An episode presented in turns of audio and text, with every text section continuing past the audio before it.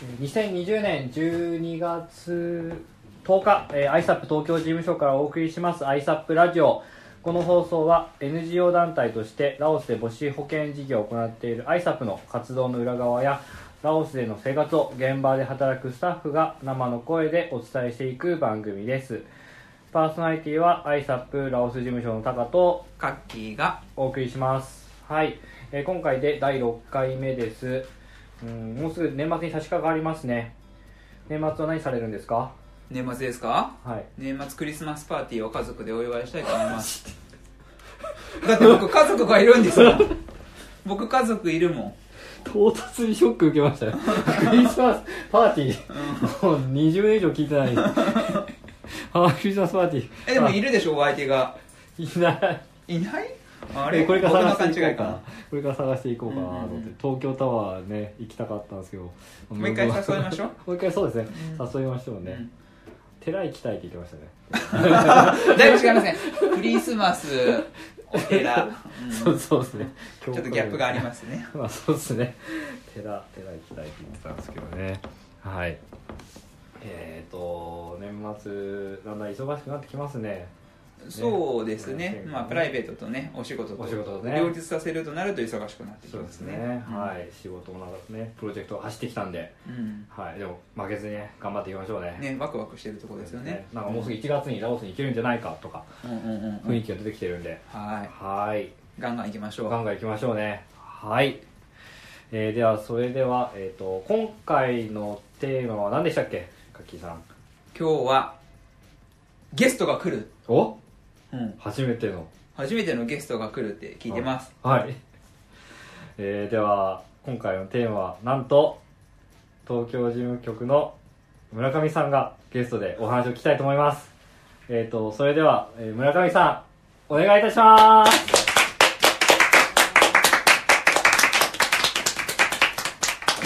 どうぞおかけくださいはじめまして。どうには声でお願いしますねはじめまして、村上です。はじめまして。はじめましはじめてましてじゃないよ。本当はねはじめましてじゃないんだけどラジオでははじめましてですもんね。まあいいと思いますよ。い。つもね私たち村上さんとお呼びさせていただいてるんですけども。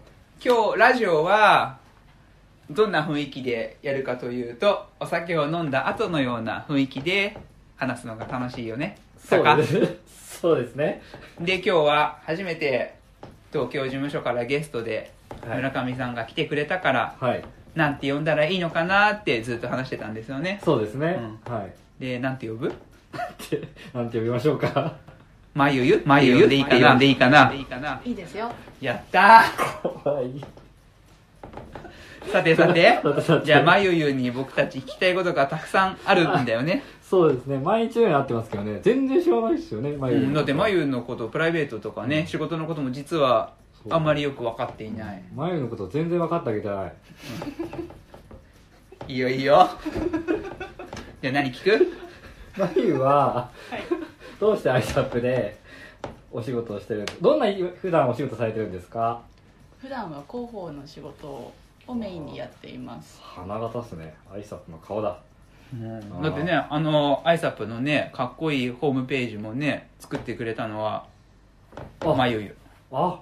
あれは皆さんにね、いろんなお話を伺いながら、少しでもいいものができればなと思って作りました。作ってもらいました。うん。ああと SNS も投稿もあそうです眉が。ねはい。あなるほ基本的には私が担当してますね。ど私たちの活動をこうね、ひろいろんな人にね見てもらう広げてもらうそういったところでとっても支えてもらってるなっていうふうに実感してます。実感してますね。本当ありがたいと思います。私も今年度から広報としてうん仕事携わさ携わらせていただいているので、えー実はあんまりあのラオスで何やってるかとかマラウイで何やってるかとかあのちゃんと詳しく聞くあの勉強する機会がなかったので、うん。まあ、こういう SNS で投稿するきっかけがあったので、まあ、より知れるようになったかなとは思ってます。ねわかりますわかります。ねいざねうん。みんなに記事をね紹介しようとなるとね自分が分かってないと書けないですもんね。そうですよやっぱりどこの写真だべって思いますもんね、うん。やってんだべっていう感じになるんでじゃあいつかねラオスにも来ていただけたらなと思いますよね。大歓迎ですよね。もうまゆゆがラオスに来るなんてそれトップニュースですよ ラオスで。そのね。空港にマスコミが来るんじゃないか。来ない来ない。いやでも多分ねひ一声ワワンコールしたらマスコミ呼べますよね。ね。私たち過去に呼んだことあるんで。もう呼べます呼べます、うんはい。まあ、好きな時に好きなところで呼べるので教えてください。空港が良いかあのーあの私たちのね竹井区の活動地。活動地がまあ種苗センターがあるところが良いのか本当ね村がいいのか、はい。もう好きなところにマスコミ呼びます。写真の一部になってほしいですね。うん。ねねねね。はい。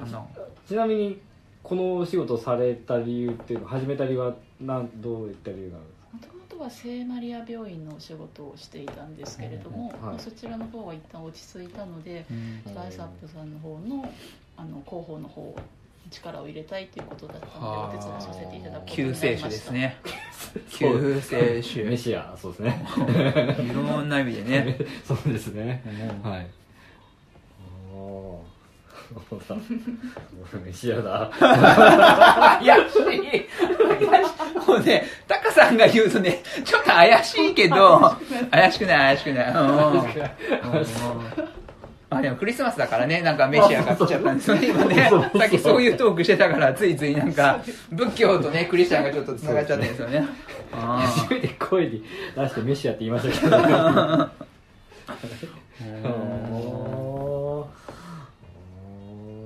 プライベートはどんなことされてるんですか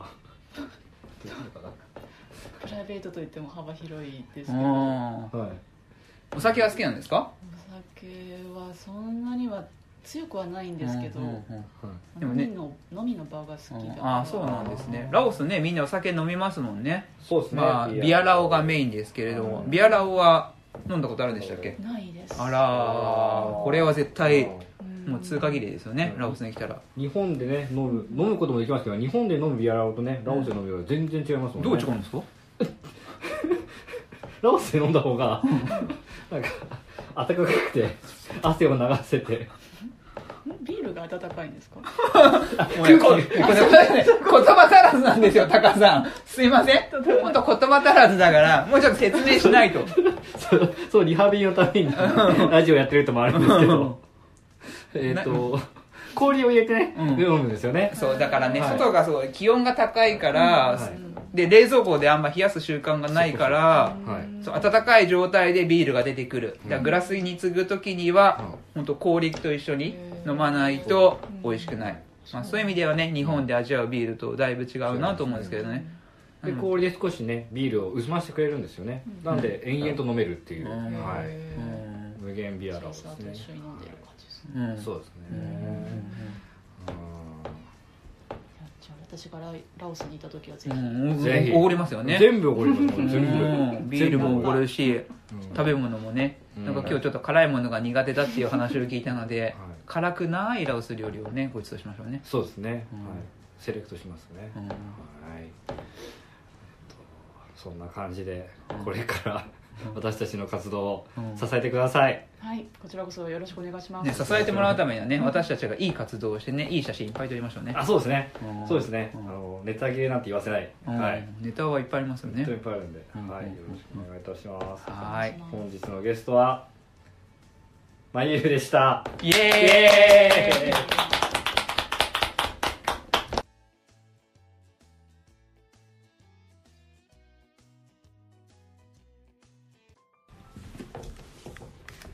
はい第6回目の放送いかがだったでしょうか？初めてのゲストどうでしたか？ね眉がいてちょっと緊張していつものテンションじゃなかったんじゃないかっていう不安があるんですけど まあ後でね自分の声聞いてあの反省したいと思います。そうですねちょっとテンション高めでしたね。うんちょっと変だったかな。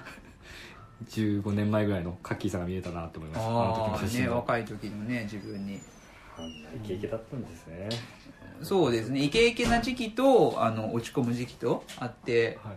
陽キャラだってさっき言ってましたけど、まあ、陽キャラの時もあったし陰キャラの時もあったし、まあ、どちらの自分も出せるんで みたいな強気なこと言っちゃった。声が出ないもう辛い。まあ私もめげずに頑張っていきたいと思います、ね頑張りましょう。そんなわけ。で来週のテーマは何でしょうか？ね、私たちが今一番頑張ってること？ラオス語うんラオス語。そうですね。ね。まあ、向こうではね英語は伝わるんですけどもラオス人とのことをもっともっと知って、いい活動にしていくためには、ね。ラオス語を勉強する必要だと、ね。腹を割ってね現地の人たちと話をするには、うん。ラオス語は避けては通れない、うん。うん。それの、まあ、頑張り具合を次回紹介できたらと思います。ね、よく言われますよね、S 事務局長に。そうですアクセント発音が。これじゃあ通じないよ。全然わかんないよその質問じゃって。すげえショックだったけど。まあ負けてらんない、まだ変えられると俺は思ってますんで。変えよう。変えよう。頑張ろう。はい。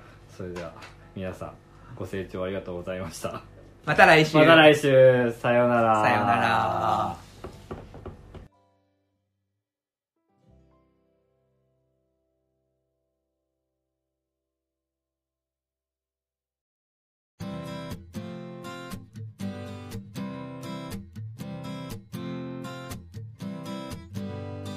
2020年12月18日、スカイプでお送りします ISAP ラジオ。この放送は NGO 団体としてラオスで母子保健事業を行っている ISAP の活動の裏側や、ラオスでの活動を現場で働くスタッフが生の声でお伝えしていく番組です。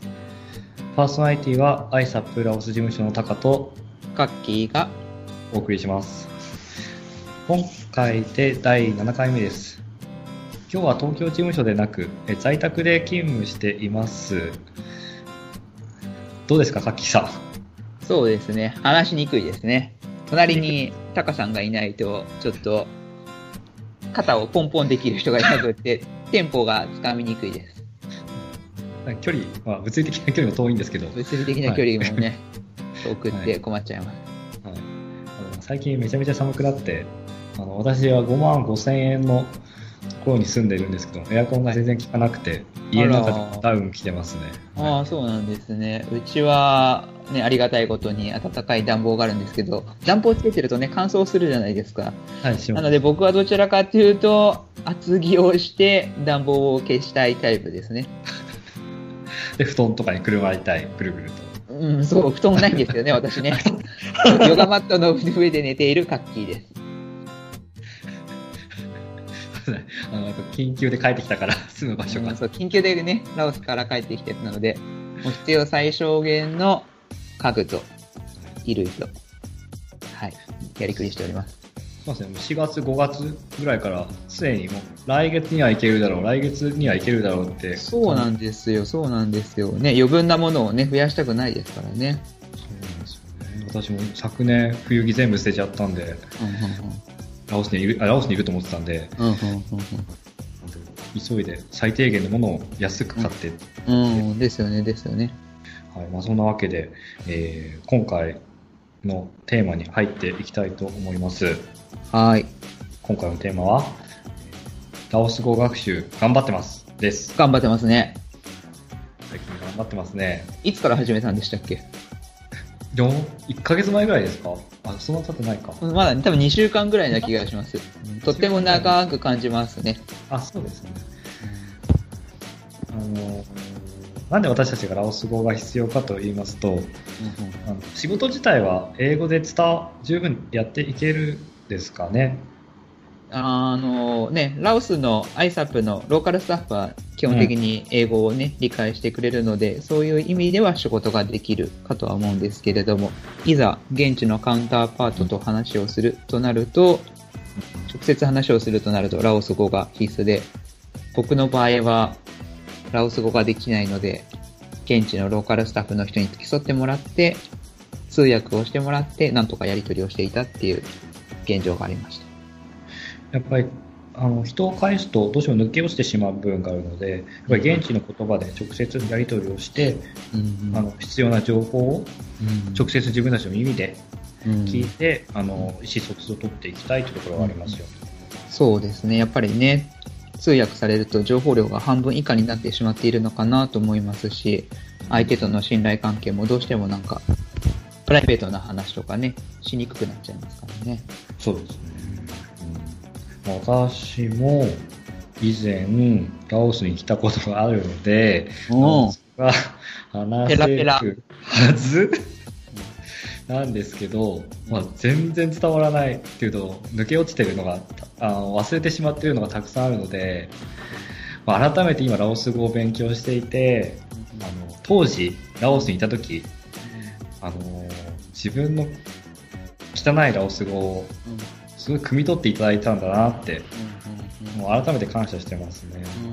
まあでもずっと同じ人と喋ってると、相手の鉛とかイントネーションとかに慣れて、話しやすくなるっていうのはあるので、ある程度ね、時間が解決してくれるところはあるのかもしれないですね。なので、そういう考えで、本当早く現地でね、行ってね、うん。毎日話してね、うんコミュニケーション取っていきたいですよね。そうですね。現地に行ったらね、なんとかね、身振り、手振り、うんもうハグとかでね、なんとか信頼関係築けるかもしれないんですけれども、いかんせんオンラインだとね、ハグしたくてもハグできないそう、です把握できない。そう。それもあってね、私最近ね、現地のあのラオス事務所のスタッフのコンサーン君と、うん仲が、嫌われてんのかな、これ。いやいやいやいや、そんなことないですよ。ちょっとずつ距離を詰めていきましょう。そうです。最近こういうのはね、片思いから始まるじゃないですか。そのところで、最近私たちどんなラオス語の勉強方法してるんでしたっけ？あのー今、アイサップでは、ラオス人の留学生のうん。ミーさんをうん。インターンシップとして受け入れておりまして、その方が先生となって、毎日1時間ほど私たちにうん。レッスンの時間を割いてくれてますね。ね優しく教えてくれてますよね。最初は優しかったんですけど、だんだん厳しく指導されている場面が見受けられますね。特にタカさん。あの、マスク越しなんですけど、目がキッてなる時があって、ちょっと嬉しくなっちゃいますけどね。あ、そうですね。あの、二人ともちょっとね、M 気があるので、ああいうのがちょっと嬉しいんですよね。はい。まあ、わかんないですよね。プーとか、プーとかっていう違いが。ね、うん日本語にはない唇の使い方うん、舌の使い方なので、なんか意識をして喋るとまたそれは変になってしまうし、無意識に喋ろうとすると日本語のイントネーションになってしまうし、うん難しいまあ、S 事務局長がよく言っているのは、何でしたっけ？えっと、聞いて覚える。そう、聞いて覚えろですよね。うん。それができる人とできない人がいるんだよってね、そう。そう。言い返しますけどね。才能だと思いますよね、あれは。半分は才能ですよね。うん。確かによくよく聞くと、違いはわかるんですけど、じゃあ自分で出すか、どうやって出せるかっていうと、出せないですよね。そうですよね。そう、うんそういう唇の使い方ができない。分かっちゃいるけどね、できないってそう、できないですよ。難しいですよ。確かに S 事務局長のラオス語は、本当にラオス人みたいなラオス語話すんで、うん、どうやってんかなって。うん。まあ、僕の仮説の中でやっぱ音楽センスがあると、やっぱ言語の発達も高いのかなと思っていて、そういう点だと、ね、タカさん音楽センスがありそうだから、いやいや、伸びそうな気がするんですよね。僕が言うのもなんですけど。めちゃめちゃ音痴でして、私、高校時代にですね、えっと、ミスターチルドレンの西へ東へって曲があるんですけど、うんうんそれをカラオケで歌って、あの1000点満点中100点を取ったんですよ。ああつまり100点でいう10点ってことですそう、ね。100点中10点。あうんのカラオケってなかなかそういうね、うん少ない点数出さないじゃないですか、気使って。うんうんうんうんうんそこをストレートに出してきたっていうぐらい。うんなるほど。まあでもカラオケ行くんでしょ？好きなんでしょ？時々は。まあ、時々行きますけど。時々でしょ、はい僕だってカラオケ今までで片手で数えるほどしか行ったことがないですもん。なぜならば音痴だから。普段歌ったりもするんですか？しないですね。音痴だから歌うなって言われてますね。かわいそう。私のパートナーに。かわいそう。私そういう時は音は楽しむって書くんだから、自分だけ楽しめればいいんだよって言い返して。うんだから、そう、つだから、その、パートナーがいないところで、一人っきりのところでしか、歌を歌うことが許されないですね。特に子供の前でも基本的に歌を歌わせてもらえない。子供が音痴になるからやめてね、みたいな。ちょっと本題からずれてしまう。本題からラオずれてス語学習をいかに私たちが頑張ってるかですよ。あ、そうですか。話を戻してください。すいません。切なくなってきちゃった。はい。はい、勉強していて難しいところ。ま あ、音節、音質？が難しいですよね。そうですね。あと成長ですかね。声の成ね、上がり下がり。うん。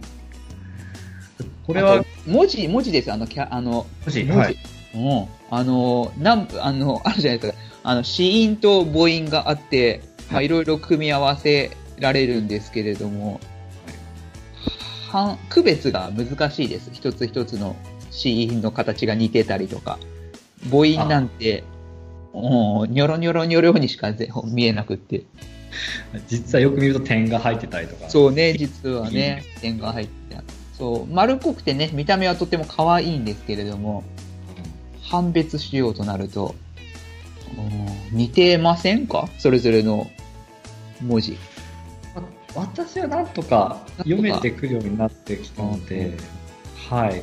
話せるかな。ただ、それを音にするのがものすごく難しいですね。そうですね。2段階あるんですね。まず文字を判読するっていうステップと、その文字を音声に変える。2つのステップがあるから苦しいんですね、ラオス語は。で、あの、ラオス語のテキストあるじゃないですか、日本のいくつか。はいはいで、その中に、まあ、声の発声の方法だとか、口をどういった形にすれば音が出るよっていうあると思うんですけど、それ通りにやっても出ないんですよね。あれ何なんですか？わかります。僕もそれ通りにやって CD を聞いて、で、あのね、先生に評価してもらうじゃないですか。そうすると、ごめん、ごめん。ちゃわかりますどうしたらいいのかなって。うんまあ喉から声を出すっていう話も聞いたことがあるんで、それも意識したりもするんですけど、うん。もうどうにも伝わらないですよね。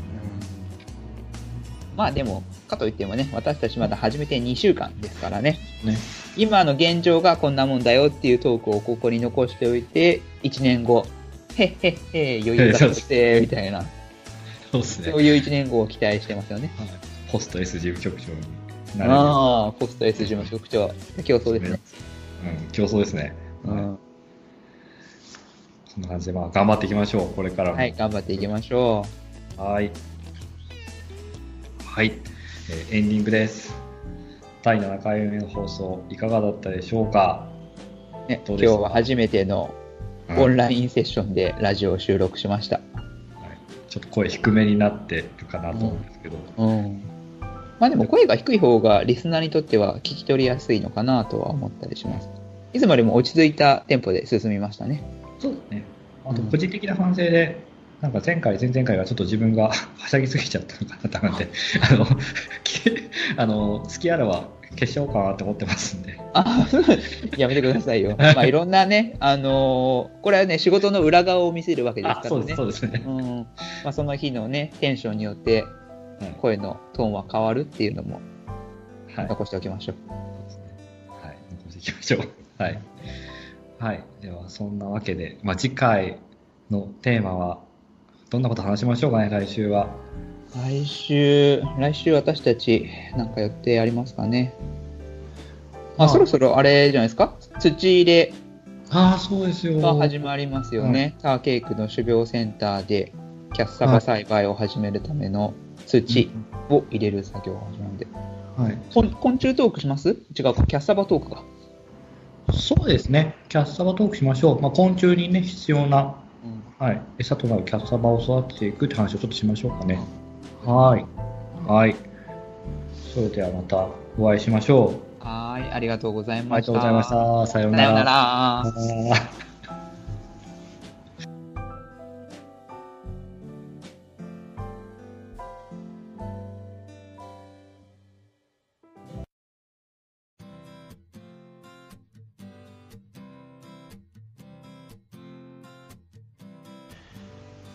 2020年12月25日、スカイプでお送りします、アイサプラジオ。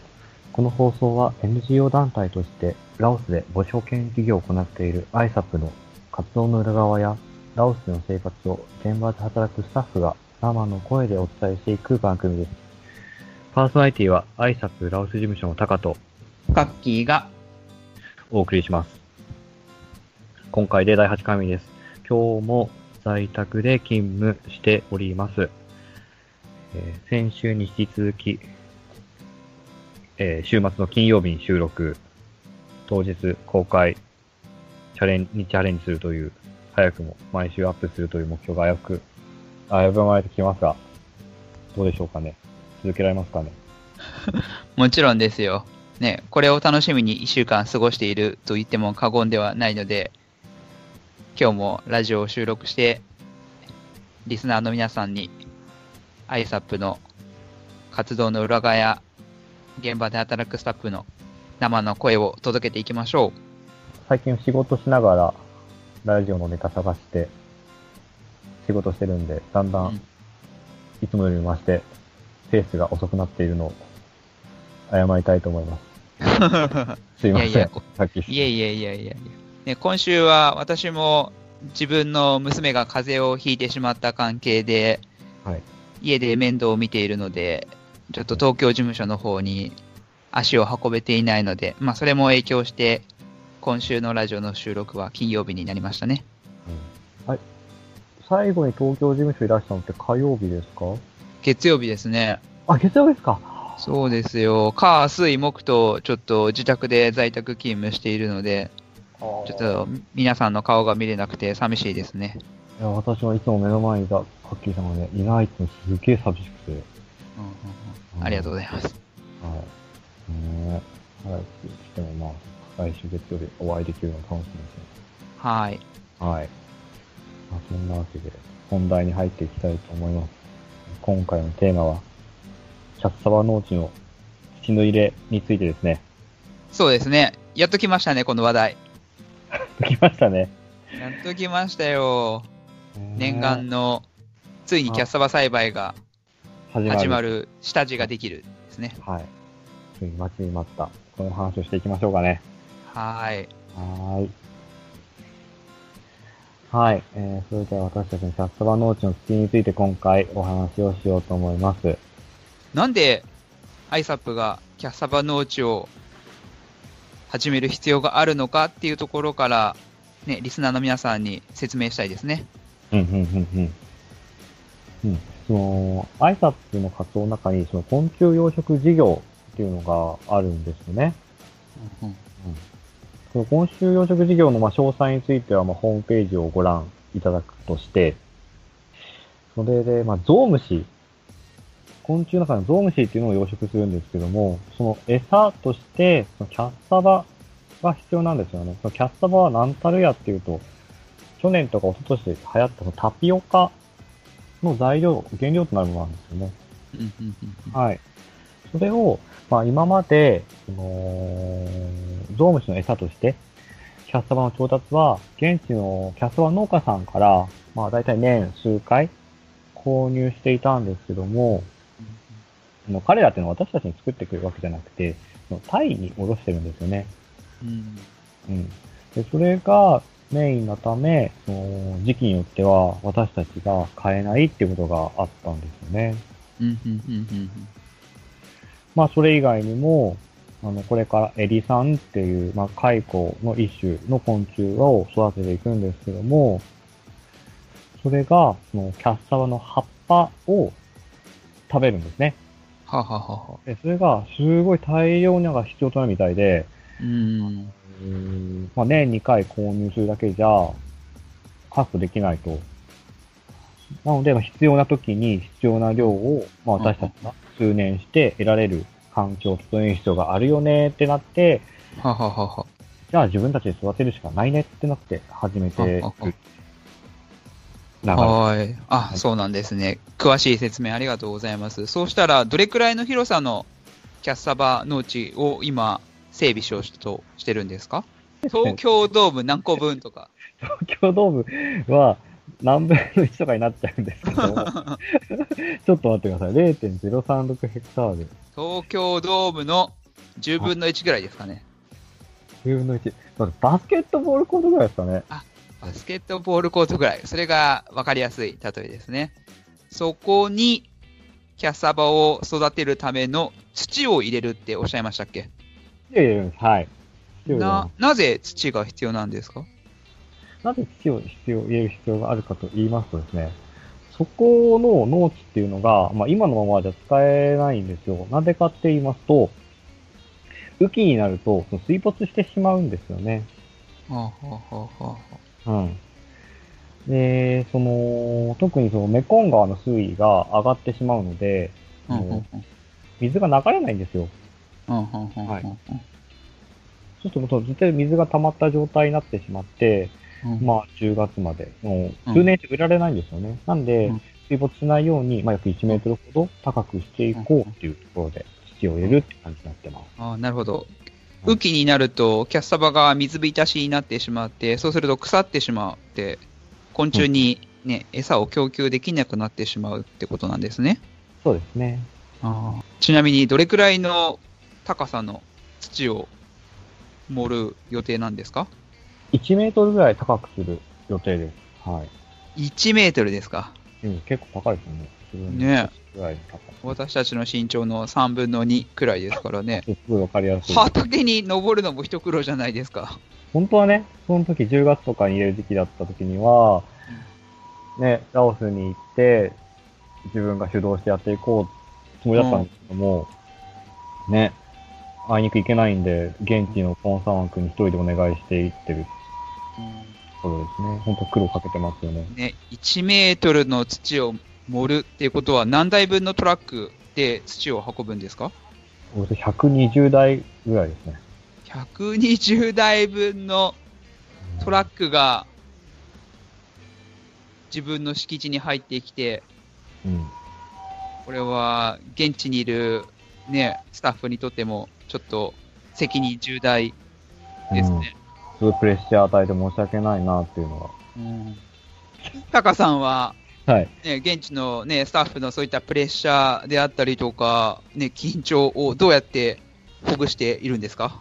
でもできるだけ丁寧にね、あのーストレスにならないように、いや、後のペースでいいよって言ってお願いをしてるんですけども、うんあとはまあ交渉しにくい場合は、まあ自分が、あの、スカイプで繋いで、こう直接交渉したり、あのー、土の会社の人とか、あとはうん、その大家さんですね。うん敷地を借りてるので、大家さんと私がそういう連絡取ったりとかして、できるだけ、あの、彼が仕事がしやすい環境に努めてます。ああ、それはね、現地のローカルスタッフの人にとってもありがたいですよね。タカさんが、ラオス語がペラペラ喋れるからできること、サポートですね。はい。入って言い言いたいところなんですけど、まあ、身振り手振りで。はいいやいやいやいや、ありがたいですね。はいただ、あれですよね。あのまあ、皆さんご存知かと思うんですけど、私とコンサワン君の感じがうまくいってないというのはなんとなく察してると思うんですけども、この一件で、コンサワン君からは、たびたびうん、私を怒られないでっていうメッセージが。まあまあね、何も言わないよりは、ね、はい自分が感じていることをしっかりとタカさんにね、言葉にして伝えてくれるっていうのは、はいまだまだ修復の余地があると思います。そうですよね。初めてそのメッセージ見たとき、もうびっくりしちゃって、うんトイレに行ったんですけど、うんどういうせ的外しちゃいましたもん。自宅なんで大丈夫ですよ、自宅なんで。東京事務所じゃなくて、その時は自宅だったんで、はい、うんうん汚くないんですけど、うんうんうんうんそれぐらいちょっと衝撃的でしたね。なるほど、なるほど。はいまあでもね、彼もすごく真面目な性格で、うんきっとね、あの、私たちのスケジュールであったりとか、期待にね、精一杯応えてくれようとしているからこそ、すごくね、あのー真剣に考えてくれて。のね、ことだと思うので、うん私たちも彼のそういった誠意にね、しっかりと応えていきたいですね。うんそうまあ、今後もね、この土の一件に限らず、予定通りうまくいかないことって多分たびたび来ると思うんですよね。うんうん。まあ、その時にも、まあ、ね、ラオスでの時間の進み進み方とか、理解しつつ、うんね、こっちの都合でケツ叩くことはなく、うん一緒にラオスの人たちと一緒に仕事を進めていけたらなと思いますよね。ううんんうんうん。そうですね。なかなか、いろいろなね、関係者の方と協力して、今、キャッサバの土盛りをしているところなので、うん。自分たちだけのペースではね、歩めないですからね。そうなんですよね。密にコミュニケーションをとって、うん。二人三脚でうん。やっていきたいですね。うん。いい感じでまとまりましたかね。そう信じてます。そして、はいまさに今日、土入れをする当日ですよね。そう。いドキドキですよ。おおちょっと、ハッピーニュースが聞けるといいんですけれども。はい。年内に進めたいな、土を入れたいなって思ってて、今日うんうんそれが分かれ目です。頑張ります。ね、うん来週ね、来週じゃないか、再来週になるんですか、次の収録は。はい。次の再来週。じゃあ次の収録の時に、ね、この結果が皆さんに報告できるといいですね。そうですね。はい。今日頑張ります。はい。うんそれでは、今日は土の入れについてお話をしました。ありがとうございました。はい、ありがとうございます。はい。エンディングです。第8回目の放送いかがだったでしょうか？そうですね。タカさんの声がちょっと暗かったです。でこの間にも、あの、現地の人からちょっと電話がかかってきて、なるほど。はい。気を使っちゃったり、あと、救急車が後ろで鳴ってたりして、あ入っちゃってんのかなって思って、ドキドキしてもいろんなことに話が集中できなくてなるほど、なるほど。す私との会話に集中できない環境があったってことですね。いませんでした。いや、もう心配してたましたよ。もう、声のトーンがなかなか低いから。う終わったらすぐ電話しなきゃと思って。ああね。まあそういうことありますよね。なんか、仕事、次の仕事を抱えていると、はいそっちのことで頭がいっぱいになってしまうっていうことは僕もよくあることなんで、申し訳ない。その気持ちわかります。すいません。次回のテーマは何でしょうか？次回のテーマは、どうしましょうかね。何も決めてなかったですね。そうですね、何も決めてなかったですね。うんまあ、アイサップ職員の年末年始の過ごし方。あ、そうですね。はい。どんな皆さん過ごしてるのかなって。家族も一緒いればね、私みたいな一人の人もいるので、聞いて、勝手に発表していきたいと思いますね。そうですね。なんか、仕事の話だけじゃなくて、プライベートなね、赤裸々な話も聞きたいっていう意見をね、聞いたので、まあ、うんそのあたりのこともね、うん。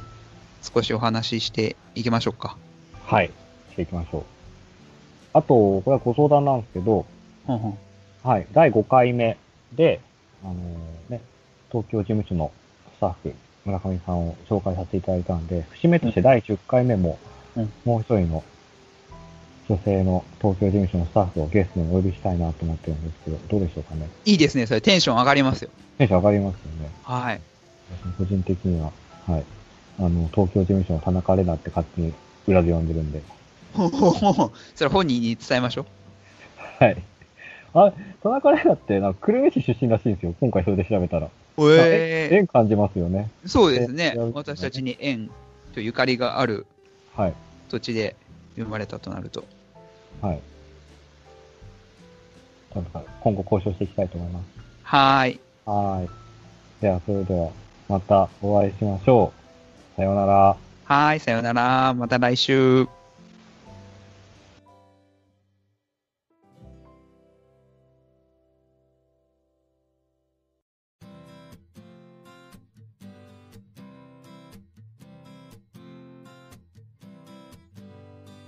2021年1月6日東京事務所でお送りします ISAP ラジオこの放送は NGO 団体としてラオスで母子保健事業を行っている ISAP の活動の裏側やラオスでの生活を現場で働くスタッフが生の声でお伝えしていく番組ですパーソナリティは ISAP ラオス事務所のタカとカッキーが。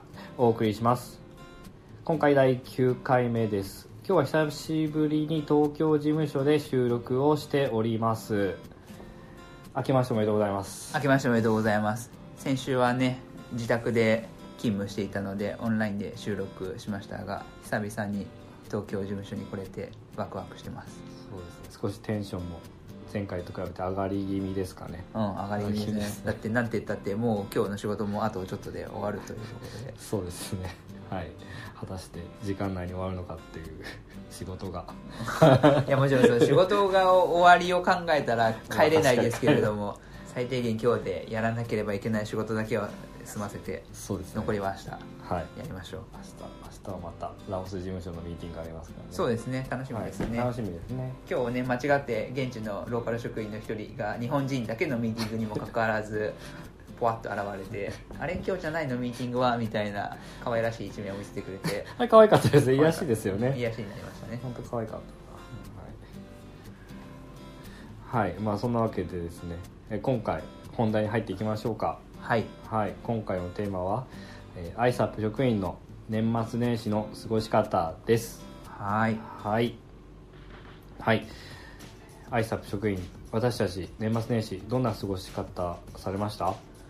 今年はですねやっぱりコロナの影響下があって普段だったらね友達と一緒に新年会忘年会ね久々に会った友達と同窓会とかそんなことをして過ごしているのが例年だったかもしれないんですが今年はやっぱり家族でこじんまりと過ごした年末年始だったと思います。うんうん。そうですね、まあ、12月も特に忘年会っていうのはなく。うん。うんうん。あのー体壊さずに12月を終えたような思いがありますね。普段は体壊すんですか？飲みすぎて週2とかで。仕事やってると、うん。飲み会とかありません？ああ仕事みたいな飲み会とか。なんか病院で働いてた時はやっぱりそんな飲まないんですね。みんな夜勤とかしている人たちもいるので、はい。そういった中でね体を壊してしまったら大変なことになってしまうし。あ確かに。さすがにね勤務終了後に電話がかかってきて仕事場に呼び戻されることはないんですけど時々自分が受け持ってた患者さんが「この薬飲んでないじゃないの」みたいな電話が自分が勤務が終わった後にかかってくることがあってそういう時にしっかりと説明ができるようにあんまりお酒を勤務後に飲んでた記憶ないんですね。ああそうなんですね、うん。私はね地方公務員だったんでもう12月のためにみんな生きてるみたいな感じで、あー毎週忘年会ははい忘年会ありましたね。あ職場の同期だとか上司だとか。あはい、それをアレンジするのが本当に嫌で、はい。アレンジつまり漢字を漢字ですね。受け負うことが多かったですね。はいまあ、まだ下っ端だったんでで漢字はもちろんね無給でねやらされますし。そう漢字の得点はなかったんですか？全くないです、はい、怒られるっていう得点ぐらいですよね。なんでこんな場所選んだんだ？とかなんでこんなメニューなんだ？とかですか？はい。高いだとかタクシーいつだとかとかっていうのがありましたね。そんな役回りですね、はい。それは。あであのーまあ栃木私出身で栃木の田舎の公務員だったんですけど、はいはい。まあ、もちろんあそう栃木の知ってる方はあ分かると思うんですけど、まあ、飲み屋っていうのが駅の周りとかないんですよ、え駅の周りに飲み屋がない、はい。どこで飲むんですか？ってなるじゃないですか、あのー役所にまあバスが来てはい。その居酒屋の送迎してくれるんですよね。あーなるほどなるほど、はい。まあ、それはでもそれでね親切ですよね。でも飲んだ後どこに送ってくれるんですか？まあ、あとはあの役所に戻ったりだとか駅にあとは近場のお家の近くのところに送ってってくれたりとかするんですよね。送迎付き、はい、手厚い分自分の帰りたい時に帰れないっていう。ああ、はい。交通手段がない。ないはい。それはちょっとね厳しいですね。僕だったらジョギングで帰りますね。い居酒屋からね。10キロぐらいだったら余裕で帰れますか？そうですね。ジョギングの範囲は1 0キロですかね。は10キロ、うん、10キロ超えるとちょっと自転車が使いたくなるかなぐらいな感じ。で自転車だったらまあ20キロまでいいかなみたいすごい。かっこいいなちょっと持ってますかね。持って10キロきついまあ6キロか正直話せば6キロ片道6キロならジョギングで行きますけど確かに10キロ近くなるとちょっと自転車が欲しくなる感じですかね。いや6キロだったらね。で今日もね朝走ってきましたもんね、まあ、ちょっと今日子供のね送迎をしてから東京事務所にね勤務するっていう今ちょっと生活スタイルで。でタカさんが 朝早くから来てる中で私一人遅刻できないと思って焦って来ました。まあね、そもそも私で働いてる時間というのは通常の勤務時間よりも1時間半ぐらい早く働いてるね。まあでもその分ちょっとね私の場合早く測らせてもらっているのでね、今日朝早く来たんでなんかすごい爽やかな登場しましたね。織田裕二かなと思いました、いやいやいやいやいや。いやさっそうと来て。いやいやいやかっこよかったな。えー今年は日本で過ごしましたけどラオスにいたらどんな過ごし方をしてたですかね？タカさん。ああ私がラオスにいた時はあのラオスの場合って年末年始って4月じゃないですか、うんうん。はい、1月1日って別に普通の休日じゃないですか、うん。なんで私は12月31日までその当時の職場で働いてまして、うん。1月1日にちょろっと休みで1月2日から普通に働いてましたね、ああそうなんですね、はい。何事もなく、うんうんうんはい、で普段の土日を過ごす感覚でそうです、あっという間に過ぎてしまうはい。うん。うんカッキーさんはいかがですか？過ごしたことありますか？ラオスで。実はまだラオスで年を越したことがああるか。一最初1年目。あ。12月16日にラオス入りをしたのでその年はラオスで過ごしまして。はい。確かにどうやって「紅白歌合戦」をどうやったら見れるんだろうみたいなあまあでも結局見れなかったと思うんですけど。はい。うん。その時まだラオスに行って間もなかったので特にね友達もいなかったし。うん。どう過ごしたんだろう。まあ友達と過ごした家族と過ごしたぐらいですかねビエンちゃんで。まあお家で。うん。そうですね。ビエンチャンの花火とか上がるんですか？年越しのタイミングとかいやー1月1日に花火の音が聞こえた記憶はないですね。やっぱラオス正月といえばね4月うんですから、そちらの方はね盛大でラオスのね正月は街中歩けないって言いますよね。水をかけられる、ね。うん。それも色がついいた水を頭からかぶせられるみたいなそういったことを聞いていたので、トゥクで移動しててもね途中で知らない人に止められて乗り込んできて水かけられるみたいなのがあったんで、うん。パソコンだけは死守して楽しんでましたそうですね。そういった意味では私たちの入国の時期が3月4月になるってことはちょうどピーマイにかぶっていきますね。あピーマイは味わいたいですね。味わいたいです。ラオスピーマイをを味わってからラオスのね授業をねそ現地で始めたいうん。うん本当そう。いいアイスブレイキングになりますよね。そうですね。現地のねカウンターパーツの人たちも、うん。そうですね。金ビアも付き合って。あはい。付き合ってっていうか参加させていただいて、うちょっと飲みまくりましょう。その時だけは僕ちょっとお酒弱いのでん、はい。潰れちゃったらちょっと適当なところまで運んでください。わかりました。走れそうなところまで。走れそうなところまで、はい。まあ、走って帰りたいけど、そうですね、まあ、走って帰れるほどにはきっとよ、うん、そんな感じでは許してくれなさそうなのでわかりました。はい。まあそんな感じでですね。まあ来年の12月にははい年越しにはなんとかラオスに行きたいところですよね。12月まで待ってられないですよ今年のピーマイじゃないですかピーあマイ4月3月4月のこ3月のはいピーマイ、ラオス正月ね。までには現地入りしているはい。っていうところが私たちの直近の目標と目標ですねはい。頑張っていきましょう。それではエンディングです。第10回目の放送いかがだったでしょうか？なんでやねん第9回目やろあ第9回目だ。すいません。第9回目の放送いかがだったでしょうか？いいですねいいいいボケ具合具合ですね本来であればねあの10回目はあの我らが石原さんにゲストとして来てほしいなと思ってたんですけどちょっと東京は明日から緊急事態宣言 が発令されるんじゃないかっていうことなので、まあちょっとゲストをお呼びするのはちょっと控えて、うん。しばらくはねタカカッキーでやっていきましょう。そうですね。お聞き苦しいかもしれないですけど。はい。ちなみに次回 何しましょう？次回のテーマは1月のあー半ば。半ば。ISAP の授業は何してる頃ですかね、まあ、アウトリーチ活動のね準備真っ只中なので、まあ、アウトリーチ活動の話そうですね。しましょうか、あとはその次の週には3ヶ月会議そうですね。3ヶ月のモニタリング会議がありす、ますね、また寝れない夜の準備が始まりますね。あの覚えてます？前言ったこと。準備7割当日に3割くらいちょっとエネルギーを残しておかないとゾンビな状態で当日を迎えてしまうとはい。ね、インタラクティブなアクティブな、ね、話ができないかもしれないのでそうですね。僕も結構準備に時間を投資するタイプではあるんですけどタカさんを見てると僕以上に準備に全勢力をねそぎ込んでるなと思ってわかりました。ほどほどにしましょう。真面目な人ほど準備はほどほどに。はいあそうあと言い忘れちゃったんですけど年末の土盛りの件ですね。ほうほうほうはい。12月の267はい。土日返上して、はい。現地のコンサート君が頑張ってくれて、はい。なんとか土盛り完成しましたね。おめでとうございます。この場を借りてコンサワン君に感謝申し上げたいと思います。ありがとうございます。サート君ありがとう。本当ありがとう。ねこの声をねラオス語で彼に届けたい。本当直接伝えたい、はい。本当にありがとう。本当にありがとう。これからも頑張ってもらいたい。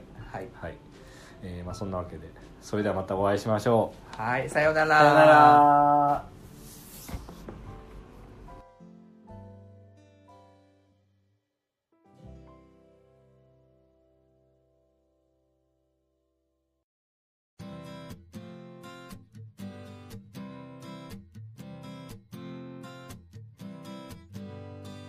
2021年1月15日東京事務所でお送りします ISAP ラジオ。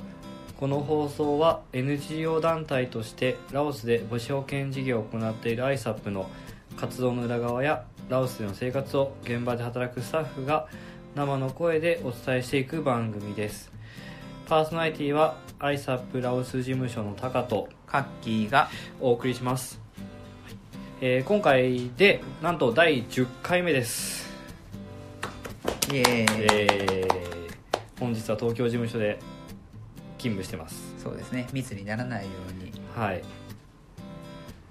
ソーシャルディスタンスをとって仕事をしてますね。はい。どうですか？10回目ですけども。届10回もやるとは思わなかったですね。そうですね。でもあっという間にうん。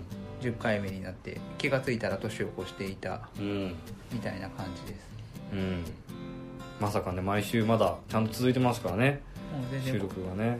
100回は絶対続くんじゃないかと 個人的には思ってるんですけれども週に1回のペースで続けるとなると100回目は多分おそらく2年後ぐらいになってますね。そうですね。だからそのところで多分もうラオス語でしかラオジアやってないですよね。そうですね。きっと。うん。きっとね。ラオスのラジオ番組にね売り込みに行きましょう。そう行きましょうね。プロパガンダしましょうね。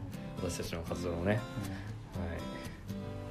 私たちにラオス語を教えてくれたのが、まあ、ミーさんっていう人でしたね。そうですね。みーさんはどんな方かというとと、長崎大学の大学院で公衆衛生の修士うん。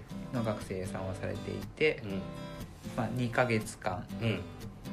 アイサップ東京事務所でうんインターンをしてくれた学生さんですね、はい。で今日は、えーその方の思い出話をはい。テーマに話していきましょうかね。そうですね。はい。はい。えっと本日のテーマインターンシップのみーさんについて話していきましょう。はい。えっと彼女は11月末ぐらいからえっと本日1月15日まで。あ違うか。11月15日からか。丸2ヶ月ですよね。